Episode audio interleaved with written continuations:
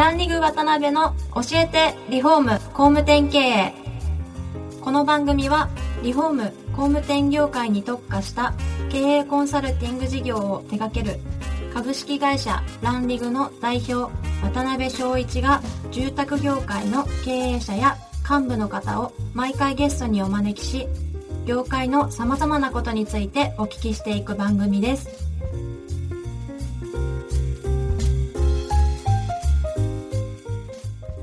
皆さんこんにちはさあ今週も始まりましたランリグ渡辺の教えてリフォーム工務店経営第51回目をお送りします司会進行の志村玲美です渡辺翔一です。渡辺さん今週もよろしくお願いしますよろしくお願いします。前回に今回も引き続きですね、高重社長と、えー、川本さんにお越しいただいてます。よろしくお願いします。よろしくお願いします。前回はあの会社ですね、会社についていろいろお話をお伺いできたんですけど、まあ最後一番大事なその企業理念とか事業展開で大事にされていることっていうのをちょっとお聞きできなかったんで、まあそこから、えーお聞きできたらなと思ってます。はい。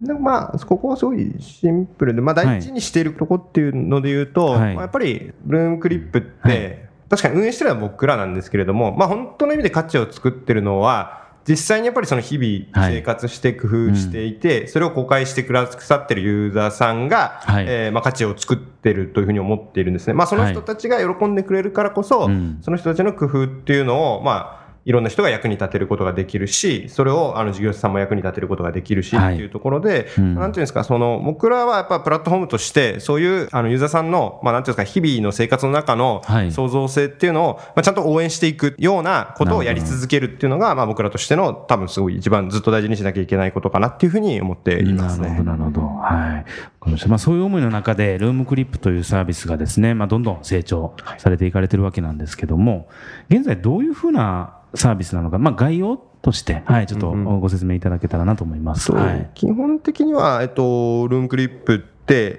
その自分の日々の生活を工夫してくれるユーザーさん、まあ、投稿者さんですね、はい。投稿者さんっていうのがいらっしゃって、うんうんで、えっと、投稿したものっていうのを見て、えー例えば自分で、あの、インテリアとか、リフォームとか、そういうのの意思決定をするときに、はい。あ、こういうふうの、こういうのを真似してみようとか、うんまあ、こういうの買ってみようみたいなふうに思うような、まあ、閲覧するユーザーさんっていうのがいらっしゃって、で、さらに、えっと、最近だと、じゃあその集まった投稿とか、はい。その投稿者さんに対して、まあなんか自社の、例えば商品をうまく使ってもらう方はい法みたいなのを、あの、一緒に企業さんがパートナーとなって一緒にやっていくみたいな感じで、まあ今、3つプレイヤーさんがいらっしゃるっていうような感じで、なんかそれが本当にはいはい3社でエコシステムというか生態系を作ってるっていうような今サービスになってますね。なるほど、なるほど。その今、私、川本が、その、いわゆるセールスといいますか、企業さん向けのことをやってるんですが、もともと僕は最初1年以上、2年間は、まさにユーザーコミュニティ担当で、ユーザーさんにずっとお会いして、ユーザーさんの写真をとにかく見まくるっていう、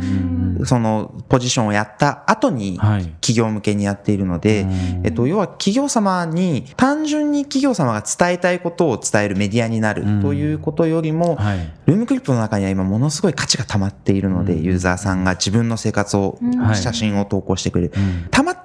値をなんとかマネタイズしたいという方向で事業を組み立てるようにしています。なね。うん。なので具体的に言うと、はい。例えばとある重設メーカーさんのキッチンを実際家ではこういうふうに使っているよっていう、はいファンの方たちの写真っていうのがそれこそ数千枚数万枚の規模ではい。ある。で例えばこのキッチンはうちの旦那が私のお誕生日に合わせてはい。リフォームでプレゼントしてくれたんですみたいなエピソードも添えられた写真があるのでそういう写真ってその企業様の担当者さんは自分の会社のアイテムに思い入れのある人ほど喜んでくれるんですよ。それはお金払ってでも欲しいしう、ん。そのユーザーさんに会いたいし、その写真を例えば自社のカタログで紹介したいみたいなお声掛けをいただくので、そこの部分でマネタイズをしているっていうのが今の大きなあの事業の一つですね。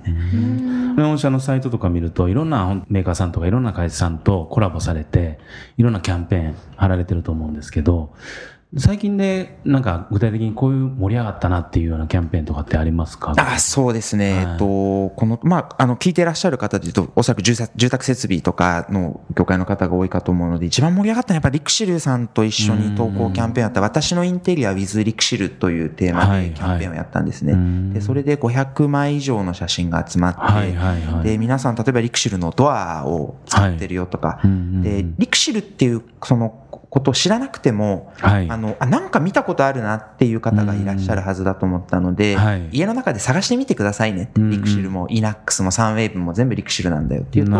あ、うちはトイレがイナックスでしたとか、うんうんうん。キッチンリクシルでしたというような方たちが写真を投稿してくれました。なるほどね。でその後、リクシルさんとはそこで集まった写真を使ってカタログを作って、今、なるほど。工務店様向けにリクシルさんが配られるカタログにルームクリップの写真が使われています。なるほどね。この番組聞かれてるのって、まあ、地方の工務店さんとか、まあ、リノベーション会社さんとかも多いんですけども、あの、そういう、なんかいろいろ見てると、そういう方たちの会社名とかがタグで付けられてたりとかしますよね。はい。あのあたりってあれなんですか？そこの会社さんでリフォームやった方とかがどんどんええ自慢して投稿してるっていうようなイメージなんですかね？はい。で、その、私もユーザーさんにお会いした中で、その地方の工務店さんのタグつけてらっしゃるユーザーさんとかは、あの、ちょっと取材だったので、はい工務店の社長さんと、あの、本当にち小さな工務店なんですうんね。で、あと、世襲の奥様とお話を聞くと、やっぱ、二人仲良しなんですよね。あー。一緒に家を作ってきたから。で、ここのタイルは奥さんがいついつに、いきなりつけるって言い出して大変だったよね、あの時は、みたいな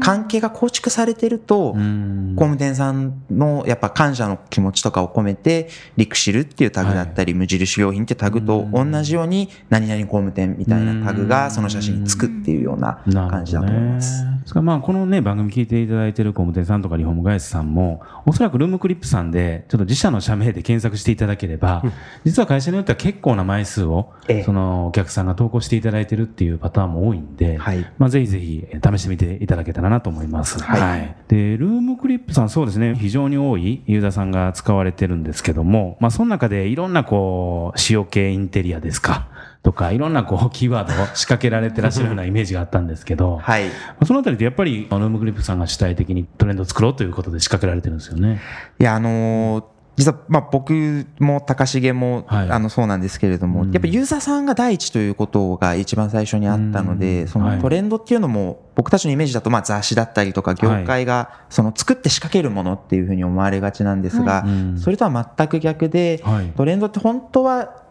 よーく見て、見つけて、で、うん。それを育んでいくものだというふうに思っているんですね。なるほど、なるでほど。、ルームクリップ発祥のあのトレンド、今すごく雑誌とかでも取り上げられることが多いんですが、うん。全部ユーザーさんが作った言葉をルームクリップの運営チームが毎日1000枚2000枚写真を見てるので、うん。あこれ流行り始めてるかもねっていうので取り上げてなるほど、なるほど。で注目をしてもらう。うん。そこから生まれていくトレンドが多いです。なるほどね。まあ、そうですね、視聴者のそうですね、あの、住宅会社さんなんかも、まあ、一番興味のあるところかもわかんないんですけど、やっぱりその世の中のお客さんのトレンドとか思考ってものすごいスピードで変わっていくじゃないですか。はいまあ、そういう中でやっぱりそこのデータを抑えられているルームクリップさんに、やっぱり今何がこう流行ってきてるのか、もしくは流行りそうなのかみたいなところ聞きたいと思うんですけど、はい。そのあたりいかがなんですかね、最近そうです。いくとじゃあこれも僕から言っちゃいますと。はい。あの、ここ3年4年間ぐらいずっと、はい。まあ、あの、ルームクリップ発祥で今雑誌でも取り上げられている男前インテリアという言葉が、うんテイストが流行ってました。はい。これは、もともとあの、ブルックリンテイスト、アメリカで流行っていたものを日本の主婦の方たちが取り入れるにあたって、はい。あの、英語を使ったりとか、ちょっと鉄っぽいものとかですうん。ね、レンガとかそういう質感のインテリアを作った時に、コメント欄でそれ男前だねっていう言葉から生まれたインテリアだったんですね。うん。で、それが今年に入って、はい。その色味をちょっと抑えてはい。作る塩系インテリアというテイストが塩っていうのはソルトのソルトの塩ですね。これはおそらく男前から想像で、はい。男前、イケメンうん、塩顔男子、で塩顔から塩系になって塩系インテリアっていう言葉に変わっていったようなんですが、で、あともう一つの潮流は西海岸のトレンドですね。西西海岸インテリアあのー、青い色を使って貝殻などを入れて、まあ、いわゆる夏っぽいインテリアですが、これが特に今年の1年間はタグを見てると非常に盛り上がってるなと思っておりますなるほど。はい。逆にこれからなんか流行りそうだなとかっていうのってなんかありますか？おーなかなか難しい。すいません、ちょっとあの、急にぶち込んでしまいましたけど。そうですね。まあ、えっ、と、塩系と西海岸なんかあるかね、高重。高橋さん、休んでたでしょ、今 完全にバレてますよ、もう。まあ、あの、ちょっと実は、今、ベランダグランピングとかっていう、ベランダでキャンプをやろうみたいなの流行ってますが、ルー。ムクリップはずっとやっぱベランダガーデンっていう言葉は来てるんですね。で、そのグランピングを多分いろんなトレンドだったり雑誌社さんが仕掛ける中で、はい。あの、